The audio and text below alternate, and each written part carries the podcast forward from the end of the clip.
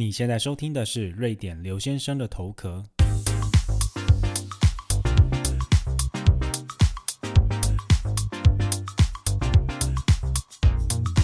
欢迎来到这一集的节目，大家这周过得好吗？感觉好像过去这几个礼拜都是跟风奥运有关哦。那相信听到节目的此时此刻呢，奥运应该是已经结束了。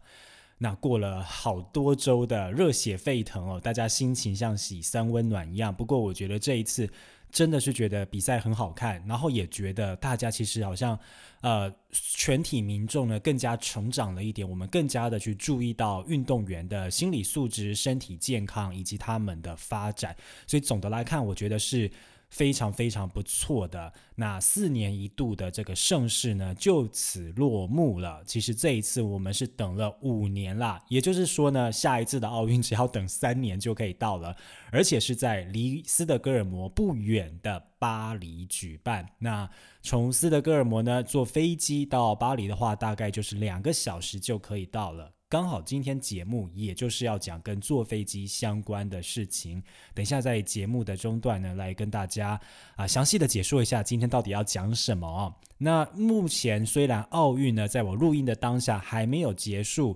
瑞典当前的成绩是三面金牌以及六面的银牌。那在上一集节目就有讲到说，瑞典呢其实很强的一个项目就是田径。那这一次三面金牌里面呢，分别拿下的是。铁饼的金牌，还有跳高的金牌，以及呢，另外一项是马术里面的一个呃障碍超越赛的团体赛的金牌。我们呢在昨天呢，也就是礼拜五的时候呢，也拿下了其中一面银牌。这面银牌非常的引人注目，它是女子足球队。那最后在决赛的时候呢，是。瑞典对上加拿大，哇，这个比赛真的是很刺激诶，因为一路呢打到最后的罚球赛，然后罚了五球，居然都平手，是在第六球的时候呢，那加拿大呢踢进了那第六球，所以呢就顺利的拿下了金牌，而瑞典的女足队呢就拿下了银牌。那其实瑞典的女足向来表现都。不差啦，只是呢，这一次在拿下这个女子足球的银牌的时候呢，因为我那个时候罚球赛的时候跟同事一起看，同事呢在看到这个比赛的时候呢，他们第一个反应就是说：“哼，今年我们的女子足球队非常的金，就是金色的金哦。”因其实我没有到很仔细注意到，但是直到他跟我讲了之后，我大概看了一下，真的。整队的瑞典的女子足球队呢，都是金发长发的女生。那这个当然，大家可能会觉得说，你瑞典本来就是啊这样很多金发的这个人嘛。那其实事实上，我们是移民组成，还算是蛮多元的。那就算是在。瑞典的土生土长本地人，或者是说啊，本来就是瑞典这个北日耳曼民族里面呢，也不一定是说每一个人都是金发，所以这次的组成呢，非常的特别。那当然。当瑞典人自己提出这样子的观点的时候，他们的意思其实是说，他们觉得这个组成应该要更多元一点。比如说，我们看到了加拿大队里面，他们当然也有白人的女生，可是呢，也有黑人和拉丁美洲人的女生，那组成看起来就比较多元嘛，也比较符合他们国家也算是很多移民人口这样子的形象。可是反观瑞典呢，就没有这样。所以那个同事他的意思是说，其实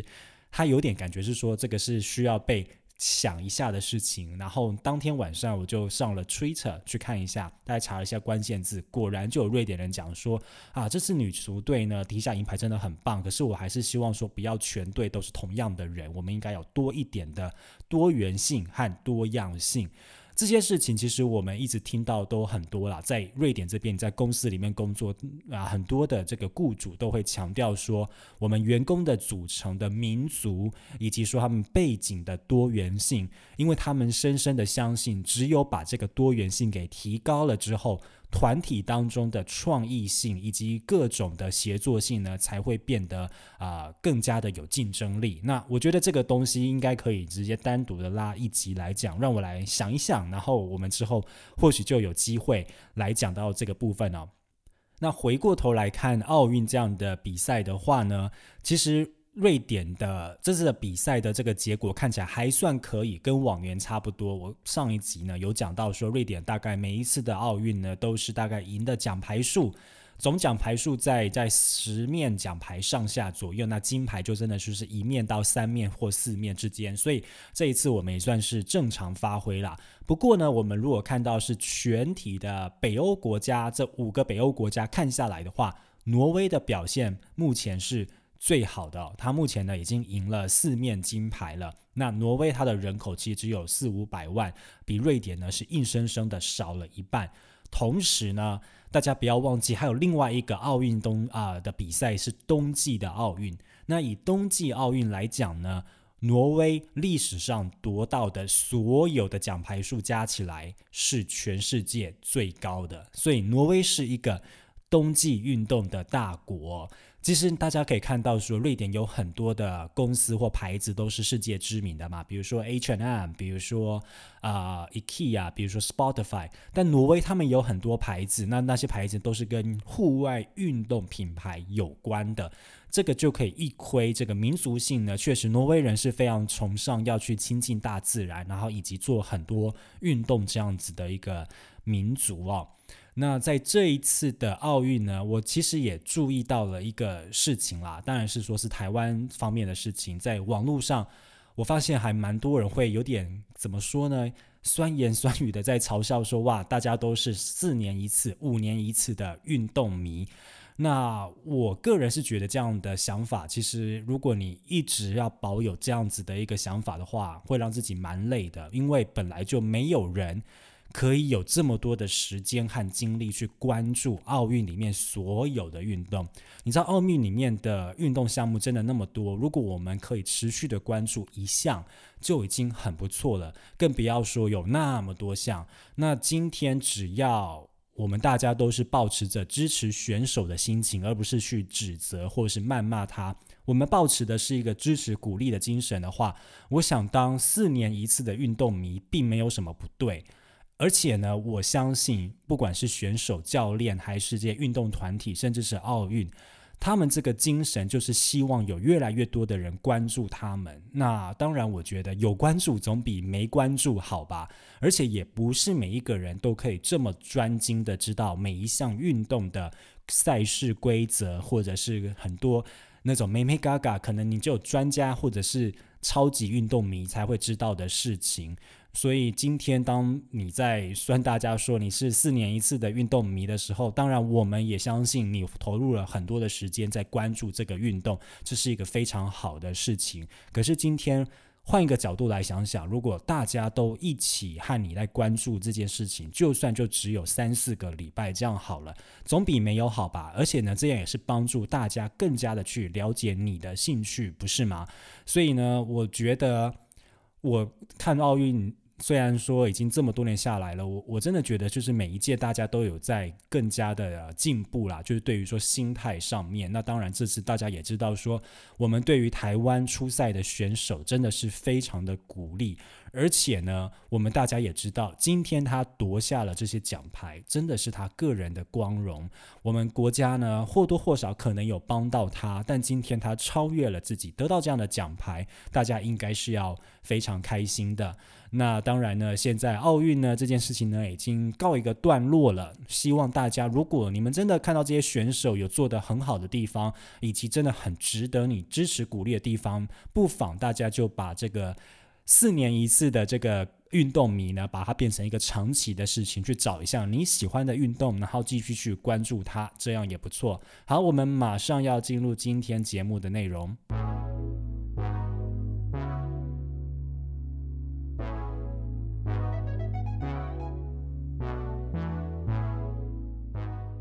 在我现在录节目的当下呢，还没有想好这一集的标题要叫做什么。但今天想要录这一集，主要是因为几个礼拜之前我放了一个小小的夏天的小假。那放假呢，原本都是因为要呃出国去玩嘛，去其他欧洲国家玩。可是因为我还没有把第二季的疫苗给打完，所以暂时是比较难去其他欧洲国家玩。所以就像去年一样，我想说，那今年就一样待在瑞典过暑假好了。那我有朋友呢，是住在瑞典的南部的一个，其实是瑞典第三大城，叫做马尔默。那他们因为住在那边，所以想说去找他们玩。那这当中，当然你就要去找交通方式嘛。我就再查了一下，如果是从首都斯德哥尔摩坐火车过去的话，大概要五个小时或啊将近五个小时啦。可是中间要转车一次，就是它没有直达。可是呢，如果你是坐飞机的话，就大概是四十五分钟就到了。而且我发现飞机的钱居然比火车还要便宜，而且便宜了。中间的差价大概台币可以到将近两千块，所以我就想说啊，那就搭飞机好了。而且那个飞机呢是从在市区内的一个小机场出发的，也就是你不用啊千里远跑到比较远的国际大机场，有点像是桃园国际机场跟松山机场这样子的概念。所以我想说应该也蛮方便的，就这样搭了飞机好了。于是，在出发的那个时候啊，就是因为已经。一那那个时候已经一年半左右没有搭到飞机，因为疫情的关系，根本哪里都不能去嘛。我就很兴奋的，就是拍了飞机的外观，就说哇啊，已经一年半没有搭飞机了。那同行有一个朋友，那他也是做了一样的事情，那我们就把他啊有 PO 到 IG 上面的线动里面。然后好玩的事情就来了，就是我们有啊另外的朋友，那他们好像有看到了，那就有跟其他的朋友讲说哇。我们很有勇气，居然做了这个事情。那当下我还不懂，那原来他的意思是说，在瑞典哦，已经大概从二零一八、二零一九开始，有一股风潮，就是认为搭飞机是一件很羞耻的事情。所以大家呢，就是如果真的要搭飞机，都会很低调、很小心，然后不让大家知道说他们要去搭飞机了。可是呢，我们这两个台湾人就是让傻里傻气的，然后想说哇，一年半没搭飞机，赶快把它照下来。抛到了 IG 的线动上面，然后就被瑞典人看到，他们就觉得说，嗯，你们真的是很有勇气，因为这件事情有点丢脸。所以这个事情，当然我们后来辗转听到这也是哭笑不得嘛。可是也呢，也开始就重新的去想了一下。那其实因为在欧盟内呢，有很多的所谓廉价航空这个事情，廉价航空有时候他们甚至便宜到你知道，可能台币哦一千块以内就可以有一个机票可以买下来了。所以呢，像我刚刚说到第三大城市这样嘛，那除此之外呢，其实瑞典人也很常需要，不管是商务，主要是商务为主啦，会需要从首都斯德哥尔摩这边到邻国挪威的首都奥斯陆嘛。那如果举个例子的话，搭火车的话，最快需要大概六个小时。哦，那中间可能会需要转车，可是如果你搭飞机的话，不到一个小时就到了。所以如果以商务的角度来考量的话，时间就是金钱的情况下，你当然会想说，那我们就搭飞机就好了嘛。那搭飞机是最符合时间成本的一个选项。可是呢，有越来越多的瑞典人就会开始觉得说，这件事情是不应该发生的，我们应该要拒发拒搭飞机哦，要改搭火车或其他的方式。那这个缘由大概是说在。二零一九年那个时候呢，有一个所谓的呃巨大飞飞机的一个 campaign 或一个风潮啦。那主要就是说，希望大家鼓励大家可以在一整年之中就不要搭飞机。那目标呢是说，如果当年他们可以号召大概十万个瑞典人做这样子的一个活动，一年不搭飞机的话呢？那这个成效呢，大概就会等于说，一年之内少了四万五千辆车子上路的这个风险哦，不是风险啊，这个污染，这个当然是一个很远大的目标。我身边真的就有人这样做，我就曾经有一个同事，他真的已经啊，像是这样做，他最后好像没有成功，没有成功意思是说没有到一整年都这样，但是他已经非常非常尽力的在做了。比如说呢。我们那个时候经常要去出差，那经常是要去哥本哈根出差，或者是其他的城市。那如果是要去哥本哈根出差的话，他就会选择前一天晚上就先搭火车过去，因为如果我们要出差的话，我们可能早上一大早大概八点多搭飞机好了，九点就可以到哥本哈根，你就可以开始一整天的工作了嘛。可是，如果他要搭火车的话，当然没有办法早上就出发。于是，他就前一天晚上呢，先出发。那这个是当然是使用了你自己的休息时间，也是比较累的。可是，他就相信说一定要做这样的事情。然后，他那一年呢，夏天要去荷兰玩，他就真的是辗转的搭了火车从。呃斯德哥尔摩出发，一路好像是搭到了哥本哈根，然后就从那边搭到哪一个地方，就一路这样搭火车搭到荷兰。他说好像花了大概。火车的时间好像花了十五到二十五个小时左右，那当然中间还有很多停停下来啊，或者是休息的时候，你不得不要佩服他，就是说他真的有一个决心想要做这样的事情。那我当然也知道说他一个人做这样的事情得到的成效很少，因为飞机如果少了他一个乘客，还是会继续飞嘛。只是他认为说他就想要鼓励这个事情，而且他也一直不断的跟别人说这件事情正在发生，他们可以这样去考虑一下。这个事情我那个时候好像我把它写成文章，然后呢有放在粉砖上面。那当然也有很多的不同正反两面的大家的一些想法嘛。很多人都会觉得说这是一个很不切实际的事情哦。可是这个事情其实它是有一个来由的啦，就是瑞典它其实一直以来都是很注重环保的事情嘛。那在这个一年不搭飞机的这个活动背后呢，它其实是有一个字，这个字呢瑞典文叫做。Flixgum，那呃翻译过来的话，就是因为搭飞机而产生的羞耻感。这个字呢，甚至已经变成一个流行的字了。所以呢，在像是文化输出一样，在丹麦啊、芬兰、德国、荷兰都有相对应的这个字的翻译哦。所以这股当时大概二零一八年开始的搭飞机羞耻感的风潮呢。当时呢，让瑞典的十个机场的客流量下降了百分之三左右。可是呢，同期之间，其他欧洲机场的那个客流量平均是上升百分之五哦，所以代表说它是实质的下降。那最大的受益者大概就是瑞典的国铁嘛，他们在当年就看到了接近十个百分点的成长，也代表说大家真的是还蛮多人愿意去舍弃搭飞机、舍弃省时的这个事情，然后去搭火车或做其他更环保的事情。那政府呢，也因为这样就想说，那我们就来乘胜追击一下。所以呢，现在开始我们已经有办法可以从啊瑞典首都斯德哥尔摩搭夜班的火车到德国的柏林哦。那我大概看了一下，我自己没有搭过嘛，可是呢，它的时程大概就是说，你从下午的四点半左右上车。然后呢，隔天早上的九点之前，你就可以到达柏林了。那当然，他们在车上就是一个夜车的服务嘛，你可以在上面睡觉。那上面也会提供你餐点这样的服务。如果你到了柏林的话，柏林已经算是整个欧洲大陆很中心的地方，你又可以去做其他的旅行。所以他们是鼓励说，如果你夏天或者什么时候你想要做旅行的话，可以考虑这样子的出行方式。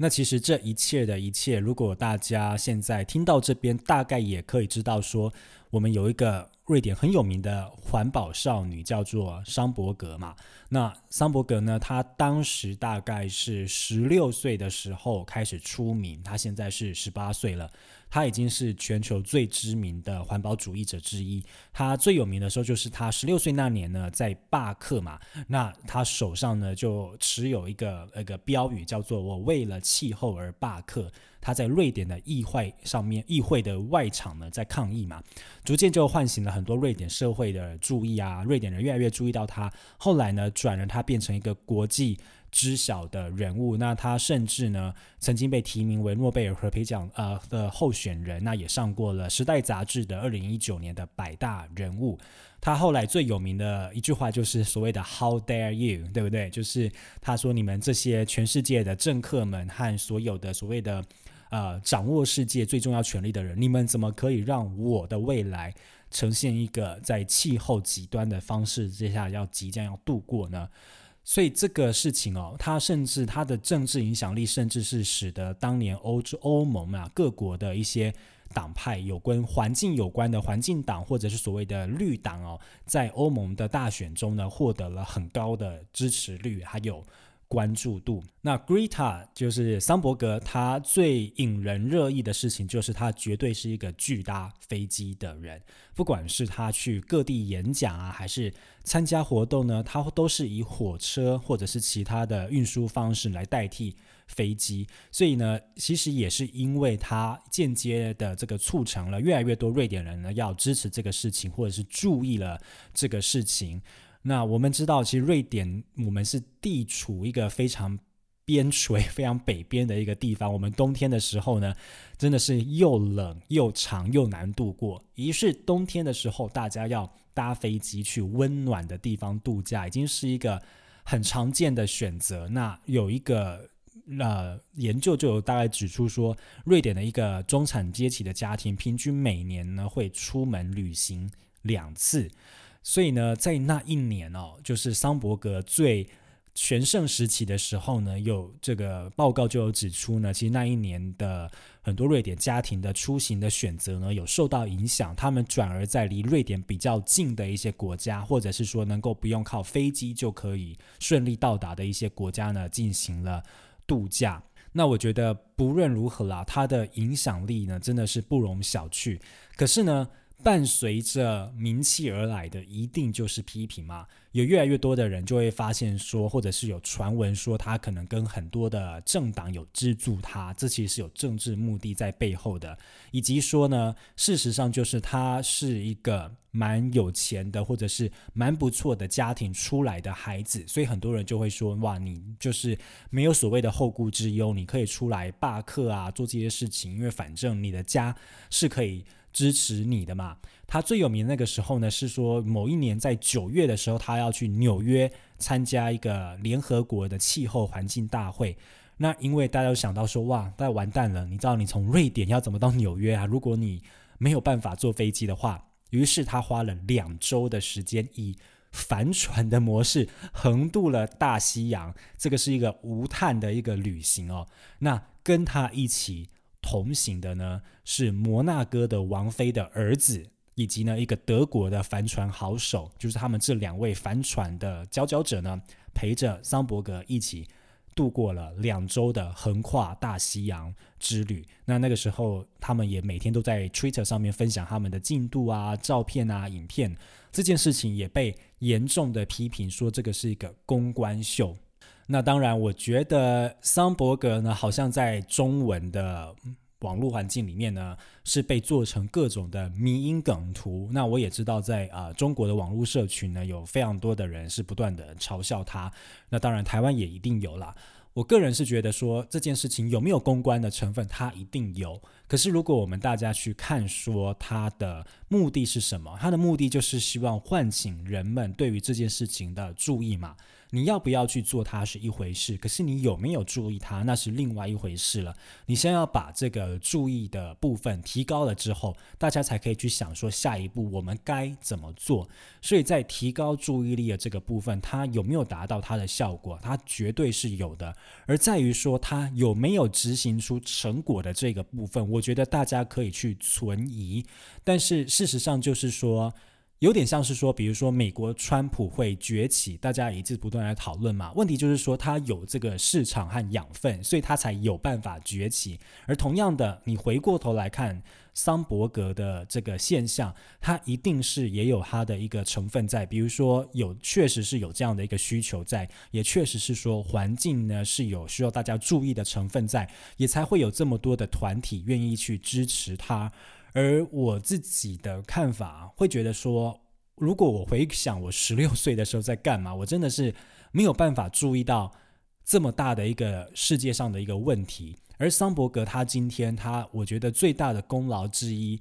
当然也有说啊，唤醒了全世界的人注意。而他最东大大的功劳之一是说，他唤醒了很多跟他同一辈的瑞典人，或者是世界上很多同一辈的青少年们对于这件事情的认识。因为终究来说，以后是他们的世界。那我们今天是要留下一个怎么样的世界给他们，以及说他们能不能够在他们能力的范围内去解决这件事情，这些是我觉得是可以去考虑的。以及是说，我可能在十六岁的时候，我没有办法做到这样的事情，所以当他今天站出来，接受大家的批评和指教，和各种的声浪去挞伐他，或者是支持他，这样的事情已经是不容易了。我觉得在勇敢度上已经是很厉害了。那当然说，他还要去做很多啊相关的事情，不管是政治上的，或者是很多相关活动上，都是很不容易的。今天回过头来，我反而会去看说这件事情，如果它没有它存在的必要的话，它其实这个风潮不会存在的这么久。而事实上就是这件事情一直不断的被很多人的支持，代表说它是有它的需求度在的。今天我们与其说一直不断的去找他的弱点去攻击他，或者是去笑他，那当然这是一个民主自由的社会，至少是说在很多国家是民主自由的情况下，我们大家绝对可以去做批评这件事情。可是批评完了，我们也反过来想说，那如果我们觉得他做的不够好的话，那如果我们也承认说气候变迁和全球暖化这些事情是我们必须要解决的事情的话，那我。以及说我们该怎么样用更好的方式去做到呢？甚至是说，如果我们觉得说这些事情是很重要的，可是我就是不想要支持桑伯格的话，那我们要想想说，我们有没有其他的方法可以去去改变他这个事情哦？所以回过头来讲到这个。拒搭飞机或者是搭飞机感到羞耻这个事情，我认为绝对是跟桑伯格的崛起有很大的关系嘛。那其实这件事情也是一个商机啦，就是后来我有发现说有一些网站呢。就是如果你真的必须要搭飞机，然后你又感觉到非常的羞耻的话，你可以去那个网站，你就输入你的起点和终点，它就会大概帮你计算一下。哦，还有说航空公司，它会帮你计算一下，说你这一趟旅程大概会对整个地球的环境造成多大的伤害，它就会建议你说你必须要花多少钱去弥补这个伤害。那他们会拿这个这笔钱，当然中间一定有他们的佣金，可是他们会拿这笔钱，比如说捐赠给。呃，相关的气候的非营利组织，或者是说在啊什么地方去帮你种植树木，或者是说去帮你做怎么样的行动，去弥补你所造成的一个伤害。所以呢，至少你的心里觉得说啊，不行，我一定要搭这个飞机。可是我有想办法去弥补它。这个事情间接伴随而生的就是。很多的公司，包含说像啊瑞典这边最大的本地的航空公司斯堪的纳维亚航空、北欧航空啦 SAS，他们呢就有会计算跟你说这一趟旅程是不是环保的旅程。那通常环保的旅程会有比较多的，你必须要花比较多钱啦，因为可能他们在燃料的使用上，或者说他们在服务你的餐具、餐盘的使用上，必须要选择比较环保的选项。所以呢，它确实是提供你选项，就是说，如果你觉得说搭一般的这个飞机让你觉得良心不安的话，你也可以选搭环保的选项。我们会用更环保的方式来帮助大家度过这一段旅程。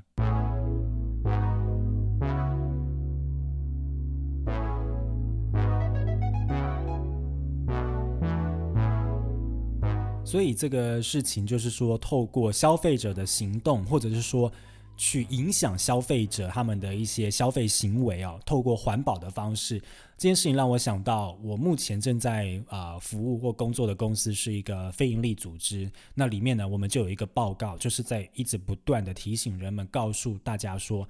你买一个东西，它真正的。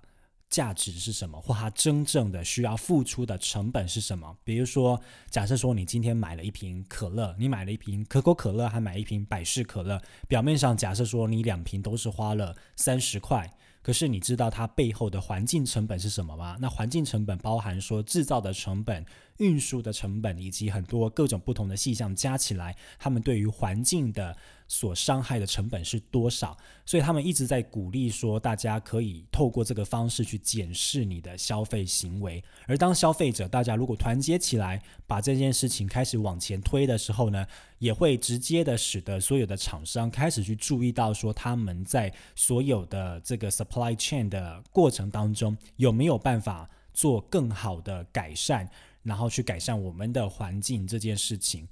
这个事情虽然说现在有很多组织都有在推啦，那当然目前很多人也都是觉得雷声大雨点小，因为中间我们经历了这一次。史无前例的疫情，感觉好像很多事情都要分疫情前、疫情后来这样去判断，也只能说希望疫情后呢，大家能够更重视这些对于环境方面的造成的伤害，以及说我们人类要该怎么样的弥补。所以小智说，你从每天的消费的选择，大到说你今天你要去坐飞机、要做旅行，你要做怎么样的选择？瑞典这边或者说很多组织这边呢，都会希望说能够透过。让你有办法去察觉到你现在正在做怎么样的决定，这件事情来去影响到我们对于环境的影响，能不能够把它降到最低？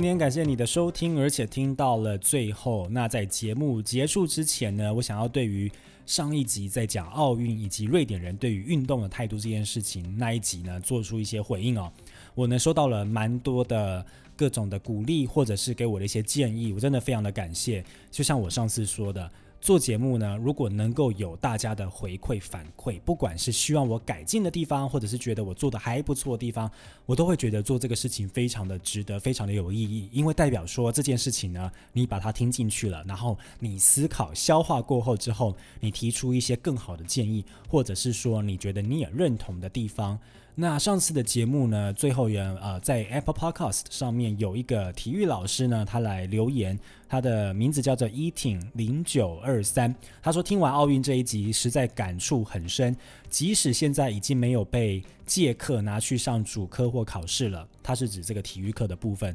可是呢，还是有许多的学生家长并不把养成运动习惯当做一回事，更觉得大考又不会考，为什么要上体育课呢？其实适当的运动是真的有助于学习的，唯有拥有健康的身体，才能追逐自己的梦想。所以希望台湾的体育环境能越来越好。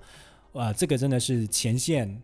教育人员的心声，我也觉得这个是蛮重要的。虽然说，我觉得现在一定比我当年改善一定很多了。我们当年真的是很少在上体育课，就是每次到体育课就知道就要被借走了。那当然，现在希望不会。可是大家不要把这个体育当做是说好像是休啊一个休息，它其实真的是一个让你养成一个很好的习惯，帮助你可以走得更远更久。这个事情，我当然知道说台湾现在的环境啊，比如说你必须要很长的工时，你根本没有办法养成这个。运动的习惯，但也就是因为是这样子，所以大家才更要去想一下理想的状况是怎么样，以及我们要怎么样的去往那个方向前进嘛。那同时呢，这边有另外一位听众呢，他也说听完运动啊奥运的这一集，特别来这边给我留言鼓励哦，那也非常的感谢你。那希望我上一集呢，能够如果给你们大家一点点小小的启发的话，大家呢就可以行吧啊，可以把时间排下来去做一下运动。那这也是我现在正在努力的目标之一，就是说要把它养成一个习惯。比如说每周二或每周四，我就是一定要上健身房，或我一定要去做怎么样的运动。一开始的时候养成习惯，绝对是。很痛苦的事情，这件事情不用人讲，大家都知道。可是当你把这个事情做起来了之后，以及说你发现说它真的对你有实质的帮助之后，其实就会越来越容易持续下去了。那当然，我现在呢不要把话说的太早，我是希望是这个样子。那我们也可以来检视一下我到底有没有成功啊？好的，非常感谢你今天收听的节目呢，听到最后。如果你有任何的问题或者是有任何的建议的话，欢迎到 IG 或者是脸书上面直接搜寻瑞典刘先生，找到我留言就可以了。我们下次见，拜拜。